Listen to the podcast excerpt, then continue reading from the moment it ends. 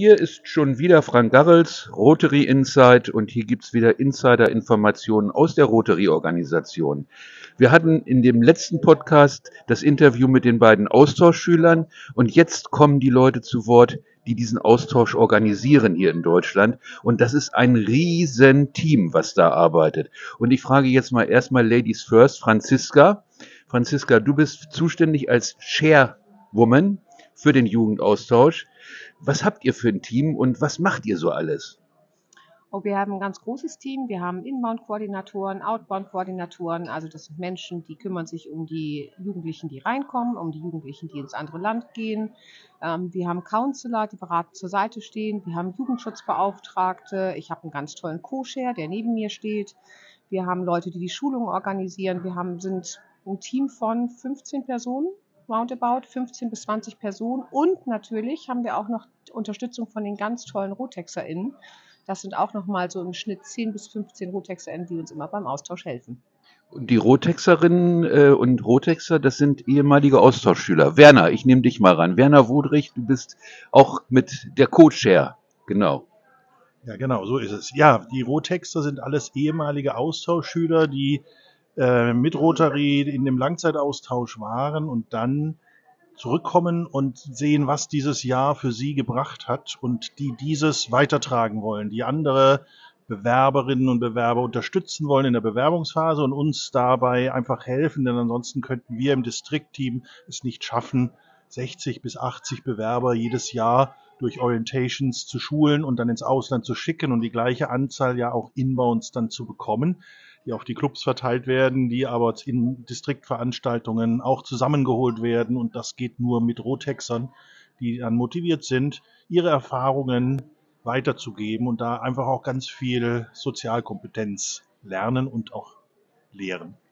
Und das sind 60 bis 80 junge Menschen aus Deutschland, die ihr in die verschiedenen Länder schickt. Und äh, wie sieht das denn aus, Franziska? Aus welchen Ländern kommen denn die Austauschschülerinnen und Austauschschüler, die wir jetzt gerade hier?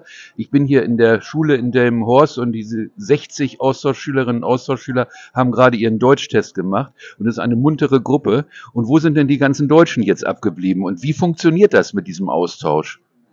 Ja, also es ist so, wir kriegen äh, Länderkontingente. Für uns arbeiten Multidistriktkoordinatoren, die verschicken sozusagen unsere deutschen Jugendlichen in alle Herren Länder. Wir haben einen ganz regen Austausch mit Latein, Mittelamerika und äh, mit den USA. Wir haben aber auch mit Europa ganz viel Austausch und auch mit Asien, also eigentlich weltweit. Und auch Australien ist mittlerweile wieder dazugekommen. Ein bisschen schade ist, dass Afrika noch nicht ganz so gut läuft, aber daran arbeiten wir. Ähm, aber ich glaube, wir haben derzeitig 19 oder 20 Nationen und in 19 oder 20 Nationen sind auch unsere AustauschschülerInnen aus Deutschland. Also die gehen in dieselben Länder rein, äh, in die, äh, von, von denen die anderen kommen. Das heißt also, das ist eins zu eins. Wenn jemand aus Brasilien kommt, dann geht auch jemand nach Brasilien, aber nicht in dieselben Familien. Ne?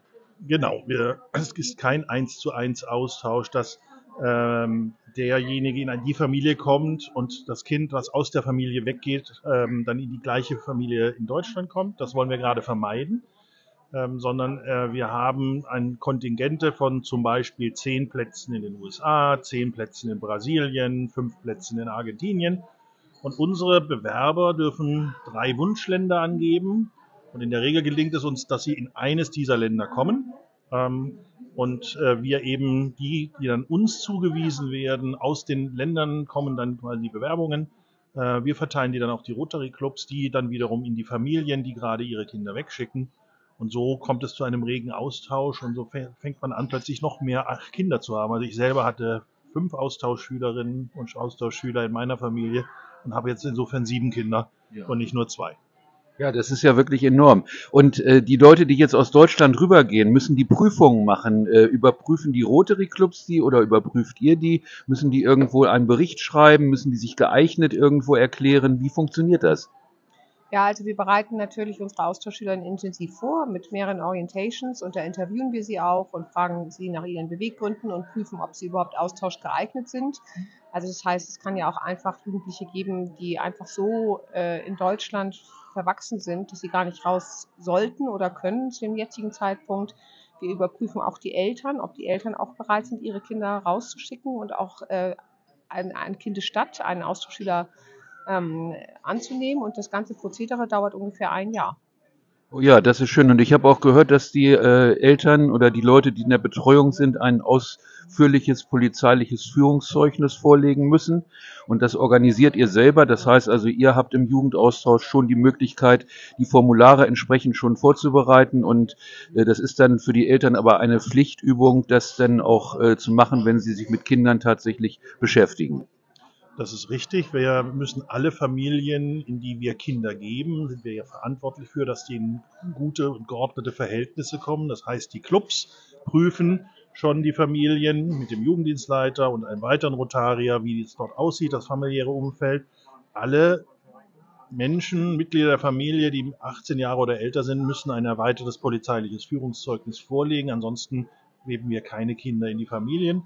Und äh, das ist aber völlig problemlos, gut organisiert und läuft über die Jugenddienstleiter ähm, unkritisch.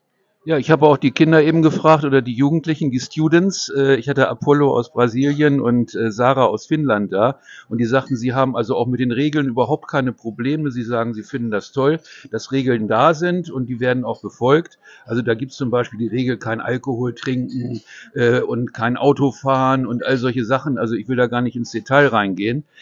Auf jeden Fall sind sie also mit diesen Regeln durchaus einverstanden. Jetzt habe ich noch mal eine ganz wichtige Frage. Wir haben ja deutsche Zuhörerinnen und Zuhörer hauptsächlich was kostet es denn für eine Familie, ein Jahr lang ein Kind mit Rotary in den Austausch zu bringen? Nicht auf Heller und Pfennig, aber ungefähr.